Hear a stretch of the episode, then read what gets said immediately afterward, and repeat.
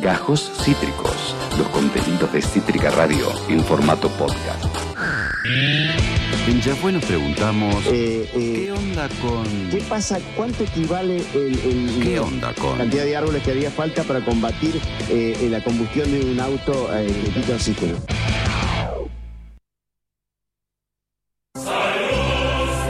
Gracias, Jan, gracias. Así debe comenzar eh, un qué onda con la economía rusa y la guerra, chiquis, porque ayer Vladimir se mandó una jugada mágica, Maestra. maestra, que hizo que yo prepare esto para ustedes, chiquis, porque no lo puedo disfrutar yo solo, que soy un nerd de estas pelotudeces. Eh, está bueno que lo compartamos. Ayer Vladimir se mandó una jugada mágica y se las voy a contar ahora, cuando aproveché y les cuento lo que ustedes me habían pedido, o muchos de ustedes me habían pedido, que era, ¿qué onda con la economía rusa? Las, las sanciones que iban a hacer no fueron. ¿Están teniendo algún efecto en Rusia? Eh, ¿Solo nosotros estamos pagando el trigo caro? ¿Qué está pasando? ¿Querían hablar de eso? Bueno, ahora se los traje, chiques, y les traje la, Querían.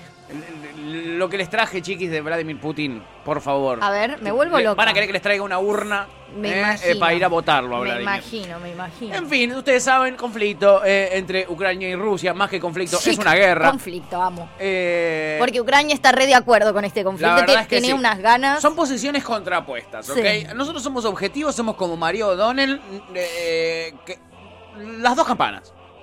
Las dos campanas. Claro, la represión no es represión, es enfrentamiento. Sí, sí. Hablemos con Conflicto propiedad. bélico. Conflicto bélico. Acá no hay una guerra, no hay una invasión. Eso lo dice la gente que es parcial. Ok, acá no somos parciales. En fin, conflicto, sí, bélico, guerrita entre Ucrania y Rusia, eh, la madre Rusia. Eh, eh, sigue la guerra, eh, y está teniendo varios eh, costos bastante importantes a nivel mundial. Hemos hablado aquí mucho sobre el gas, sobre el petróleo, eh, sobre tantas otras cositas como el trigo y el maíz, el precio de los commodities en general. Cuando arrancó la invasión, el 24 de febrero, la intención que tenía Putin en un principio era hacer una especie de ofensiva muy rápida y después lograr la victoria y se acabó. Rápido, sí. rápido. Una guerra relámpago, como se le llama. Bueno, por lo menos eso es lo que dicen los analistas, que era la intención de Putin. O A sea, Putin- eso es posible en tanto vos consideres que la persona a la que le estás iniciando esta guerra se va a rendir muy rápido, ¿no? Exacto, cuando vos O sea, estás- es tenés plan. mucha confianza, ¿viste? Eh, y decís, yo entro con mi super ejército, eh, voy a un par de lugares claves, lo volteo me quedo con todo. Listo. Ahí está. O sea, ese era el, el plan inicial. Eso es lo que por lo menos dicen los analistas que dicen ser allegados a Rusia, que era el plan de Rusia. Pero nunca escuchamos a ningún funcionario que lo diga esto, la verdad. Nunca escuchamos ni a Putin, ni a ningún general, ni a ningún comandante, ni nada, ningún funcionario ruso decir que su intención era una guerra relámpago. Nunca lo escuchamos, son suposiciones, ¿ok? Ok, sí. Pero medio que se caía de Maduro que la idea era que sea rápida, porque una guerra larga trae muchas consecuencias económicas. Para todos los involucrados. Para todos los involucrados y en este caso para todo el mundo en general, porque son grandes productores de commodities de los más importantes. Eh, eh, en fin, más allá de si era la intención o no de Vladimir, eh, se está haciendo una guerra larga eh, y parece que va a continuar un tiempo más todavía, ¿ok? Bueno, obviamente esto trae consecuencias económicas para todo el mundo, como bien decíamos, lo venimos viendo con los precios de los commodities. Por supuesto que la mayor consecuencia la está pagando Ucrania, eso no hay duda, chiquis. Acá me corro del lugar de Mario Donner. Básicamente. Eh, la consecuencia más grave la tiene Ucrania, que tiene la guerra en su propio territorio, cosa que Rusia no tiene, eh, y también lo que lleva a que tenga la producción completamente parada, de cualquiera de sus commodities, de cualquier producción que pueda llegar a haber en Ucrania, está parada, está detenida. Y gente muriendo, ¿no? gente muriendo. Concreta y Pero- objetivamente. Pero hablando de economía, eh, eh, están teniendo las materias primas que ellos producen completamente paradas, están teniendo las fábricas que tienen cerradas o suspendidas, destrozadas muchas de las fábricas, o sea que no van a poder abrir, las consecuencias económicas son tremendas, y además tuvieron la salida de 4 millones de personas de su, de su eh, eh, Claro, país. Por supuesto. Y en términos económicos, 4 millones de personas son 4 millones de unidades productivas. Es decir, tienen 4 millones de unidades productivas menos de las que tenían. Mm, Pasó a tener de eh, 45 millones a tener 40 millones de personas. Son 4 millones menos de personas para laburar y generar plata. Entonces es una larga lista de etcéteras en consecuencias económicas para Ucrania. Pero vamos a hablar de Rusia, de Rusia hoy, que no es mucho lo que escuchamos hablar en los medios masivos. Eh, queremos concentrarnos en eh, Rusia. Algunas estimaciones ponen el costo de la guerra para Rusia cerca de los 25 mil millones de dólares. La mitad de lo que le pedimos al fondo y no fuimos a ninguna guerra nosotros.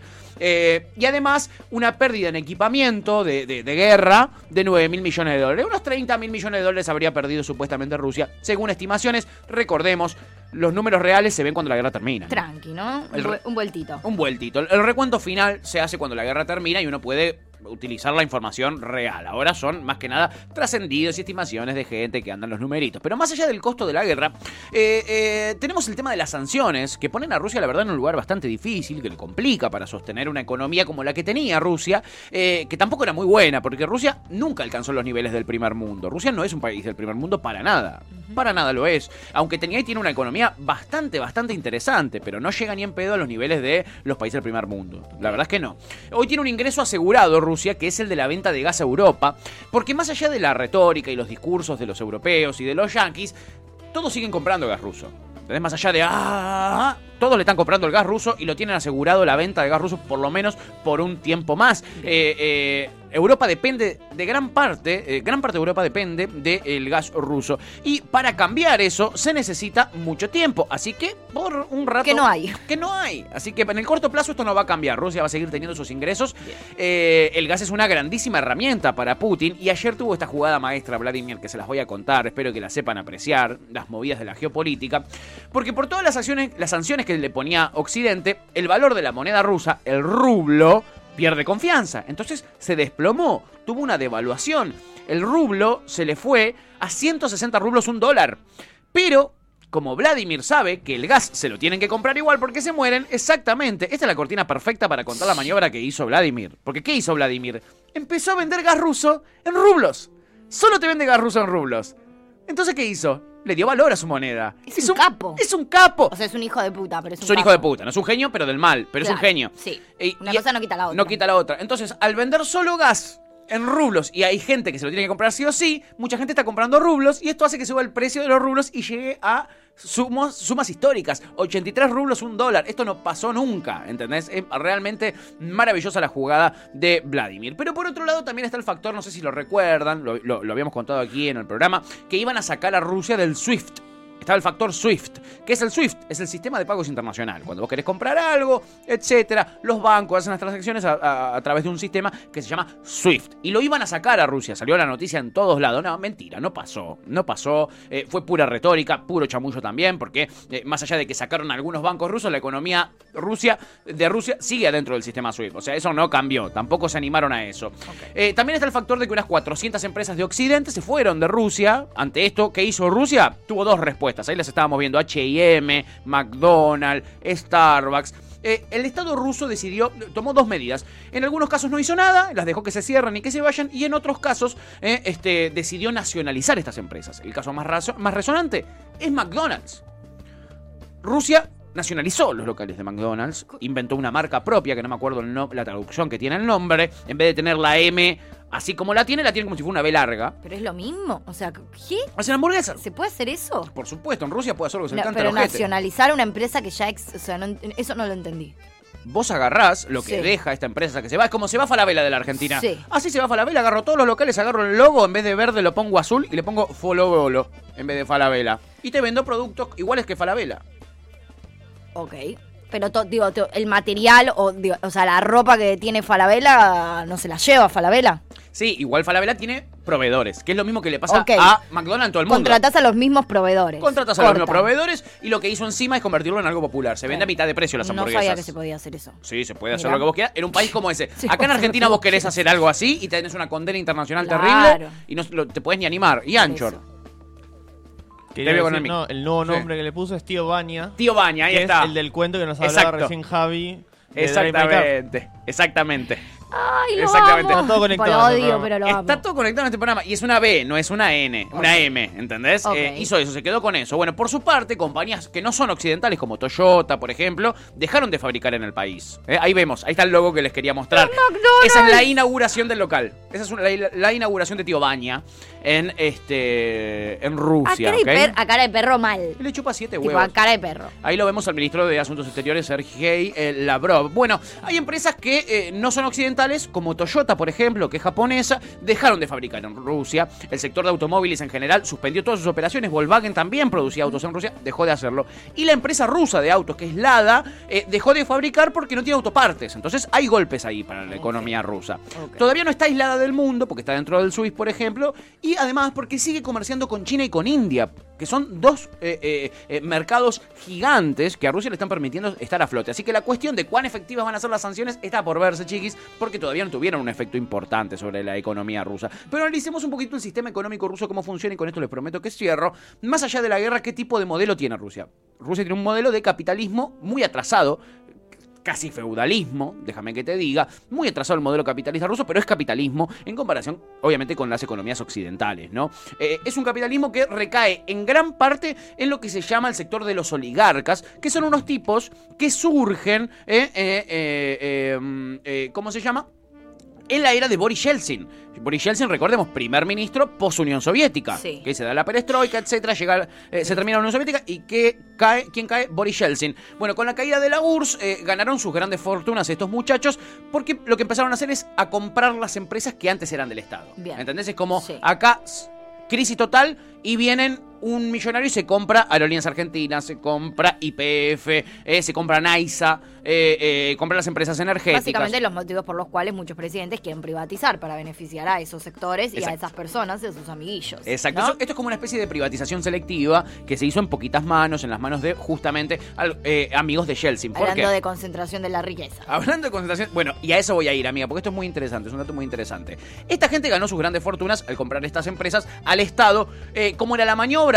El que eh, alguien hacía de intermediario, en este caso el primer ministro, Boris Yeltsin, se quedaba con una comisión. Esto es, esto es así, no, no- no les estoy contando nada oscuro, esto funcionó o así. sea, sí, es oscuro lo que no quita que, Que sea ilegal. sea, claro. Eh, eh, La cara de perro. había un intermediario, era Boris Yeltsin y él cobraba por esto, el primer ministro, Boris Yeltsin. Y ahí él vende directamente algunas empresas muy importantes eh, del Estado ruso. Así que el poder... Es como que el chabón era dueño del Estado, pues si yo te Claro. puedo vender una empresa estatal, o sea, y la privatizo vendiéndosela a quien yo quiero y quedándome una comisión, Yeah. Que sos el dueño, Y boludo. un poco sí, era un país que, recordemos, después de la perestroika, después de la caída de la URSS, el Estado, que era gigante, empieza a estar abandonado y un montón de esas empresas se abandonan directamente. Entonces lo que hacen es vendérsela a estos millonarios, en su, mayoría eh, de origen eh, ruso y, ju- y judío, no ruso ortodoxo eh, cristiano. Así que el poder político y económico ruso actual nace de la mano de los políticos pro-occidentales, porque todos estos eran pro-occidentales, pseudo-democráticos, pseudo-capitalistas y por otro lado eran oligarcas, ¿no? Todos provenientes del Partido Comunista, esto también hay que decirlo. ¿eh? Todos venían del, del PC, vale la pena decirlo. Y al llegar Vladimir Putin eh, al poder, cambia el modelo de Yeltsin. Porque Vladimir Putin deja de vender las empresas del Estado a los oligarcas. ¿Qué hace Vladimir? Se las concesiona, se las presta. Les cobra alquiler por esas empresas por un tiempo determinado. Ahí nace otra camada de oligarcas que hacen su fortuna en la era Putin, nada más. ¿eh? Es tipo, elige tu propia aventura. Literal, Haz tus propias reglas. Literal. ¿No? Pero es, total. es como una especie de, de- de anarquía medio rara, como que no, Sí. porque es súper capitalismo, pero a la vez es como medio que Es como el, el que llega hace lo que se le cante un huevo. Es como una mixtura entre feudalismo y capitalismo medio, medio chambólica, digamos. ¿eh? Este, y de comunismo no tiene nada esto, chiquis. No, no, no, anarquismo en el sentido de que no hay reglas, tipo, Sí, tal cual. o sea, Tal cual. Elige tu propia aventura como dijiste. muy flashero. Eh, um, eh, en fin, ahí nace otra nueva camada de oligarcas que son los que concesionan las empresas del Estado. Y lo que puede llegar a pasar ahora es que con la huida de muchas de estas empresas del mundo de Rusia, como veíamos ahí McDonald's, etcétera, bueno, que el Estado se haga cargo de algunas de esas empresas o las venda o las concesiona a los oligarcas. Y se puede llegar a crear lo que a mí me gusta llamar la tercera oleada de oligarcas eh, de Rusia. A partir de esto que están dejando vacante las empresas occidentales al irse. También Vladimir Putin, hay que decir, está enfrentado con muchos de estos oligarcas porque tienen vínculos muy aceptados con, con Occidente. Muchos de estos oligarcas ni siquiera viven en Rusia. Claro. No van a Rusia casi nunca, ¿no? Este, viven en Gran Bretaña, por ejemplo, ¿no? Eh, eh, existe la, la posibilidad de que Vladimir aproveche y genere nuevos oligarcas, no que se los dé a los mismos oligarcas que ya tiene eh, eh, y que ya son dueños de muchas de las empresas. Los nuevos ricos. esta que me gusta llamar a mí la tercera oleada de oligarcas rusos. Quizá les suene raro esto de hablar tanto de oligarcas y oligarcas. eh, em, parecemos una asamblea del PTS en Puan. eh, pero, pero, hay que entender. Que sí, la levanta mano. la mano para hablar. Eh, hay que entender que Rusia es el país con más mil millonarios del mundo. Vos que decías, eh, eh, justamente, esta gente ahora es ultramillonaria. Claro, Rusia es el país que más mil millonarios tiene. ¿Qué son los mil millonarios? Gente que tiene más de mil millones de dólares. El país que más gente con mil millones de dólares para arriba tiene es Rusia. Vamos. ¿Y son todos estos muchachos? Sale un pasaje a Rusia. ¿Y cuánto se lo pasa a Rusia? no nos podemos ser amigos de, de Vladimir Putin y A que mí nos, me que nos vuelva a los nuevos ricos. A mí me encantaría ser ¿Querés ser amigo un nuevo rico ruso? Me encantaría ser un oligarca ruso. O sea, me muero. Es, es mi sueño ser un oligarca ruso. Eh, y todos estos mil millonarios tienen una relación muy estrecha con el gobierno ruso, porque dependen del gobierno ruso porque su fortuna la hicieron con el gobierno ruso. Un caso muy interesante, lo veíamos en pantalla hace un ratito, es el de eh, Roman Abramovich. Es uno de los más Uh, mainstream. Abramovich. Es uno de los más mainstream. Pues claro que sí. el ex dueño del Chelsea Football Sí. Club eh, de Gran Bretaña, que era un equipo Que se repicó hace poquito. se repicó, le sacaron el club. Ahí está Roman, lo vemos, también de origen eh, judío. Este, un equipo de fútbol de Inglaterra que no era de los más grosos y él lo convirtió en campeón de la Champions, el último campeón de la Champions. Sí, Imagínate lo que hizo, eh, en menos de 20 años. Eh, a él le sacaron una parte de la batería de sanciones. o sea, con la batería de sanciones que le cayeron a Rusia, a él le sacaron parte de su negocio. Le sacaron el Chelsea directamente, se lo sacaron. El caso de Abramovich, eh, que, que hoy es uno de los que se sienta en la mesa de negociaciones entre Ucrania y Rusia, hay que decirlo. Eh, Él es uno de los encargados de negociar para pegar buena onda con Vladimir. Eh, eh, el caso es un ejemplo, nada más, sobre cómo se manejan estos oligarcas rusos. Un vínculo muy estrecho con Putin, pero también con Occidente. eh, muy, muy buen vínculo con Occidente. Esto último igual fue construido a base de invertir en Europa y en Norteamérica, porque estos rusos se van después a Estados Unidos y te hacen un edificio, tienen vínculos con empresas de servicios, lo mismo hacen en Europa, entonces no es que les caen bien nada más a, a- a Occidente, sino que invierten en Occidente, por eso los quieren tanto los yanquis.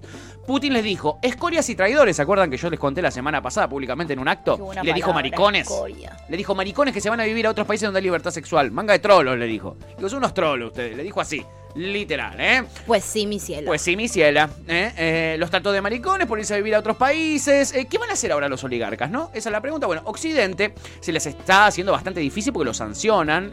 porque el mayor peso de las sanciones para no, yo qué sé, prohibir la compra de gas ruso, ¿qué hacen? Le sacan un yate a un. A, un oligarca, un, un yate que tenían en Mallorca, ponele, y quedan como unos capos, ay, anti. eh, Mirá cómo defienden a Ucrania, pero en verdad están sacando un yate que sale un millón de dólares.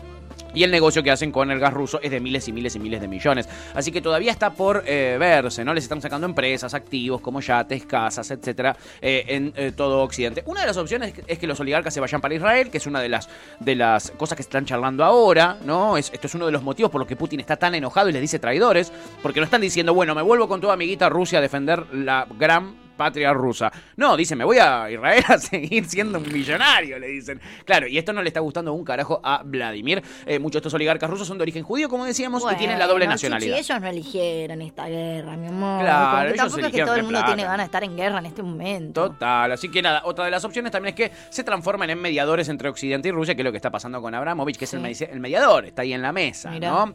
¿Qué va a pasar con la economía rusa? No sabemos, hay que verlo, hay varias posibilidades. Veremos, veremos. Una de esas es que sea una autarquía. Vieron que una autarquía es un, un gobierno eh, eh, que el Estado se autoabastece, digamos. El país se autoabastece, no, no importa cosas. No eso es una autarquía. Eso es, una, eso es Y, un plan. y a Rusia le da para eso. Le da, el tema es que tiene mucho poder en muy pocas manos y en empresas particulares. Entonces, para hacer una autarquía, tienen que diversificar la economía y generar nuevos ricos, cosa que los oligarcas se van a oponer. Entonces, tiene un conflicto interno ahí muy grande, ¿entendés? Ok. Vos necesitas crear muchas empresas. Y ahora Bueno, pero los oligarcas actuales no están viviendo puntualmente en Rusia Claro. y Vladimir Putin tiene tranquilamente el poder como para crear nuevos. Es- exactamente, amiga. O sea, Podría ser. Podría suceder. Es una opción que yo veo viable. Esta me la inventé yo, est- esta opción. Pero la- veo, veo lo que está pasando, ¿entendés? Es, es un análisis a partir de lo que veo. No les puedo citar a Se me acaba de ocurrir. No estoy recitando texto ver, de ver, Hayek. no ver, soy tiremos, austríaco tiremos. con. Eh, ¿Qué puede pasar? Comunismo.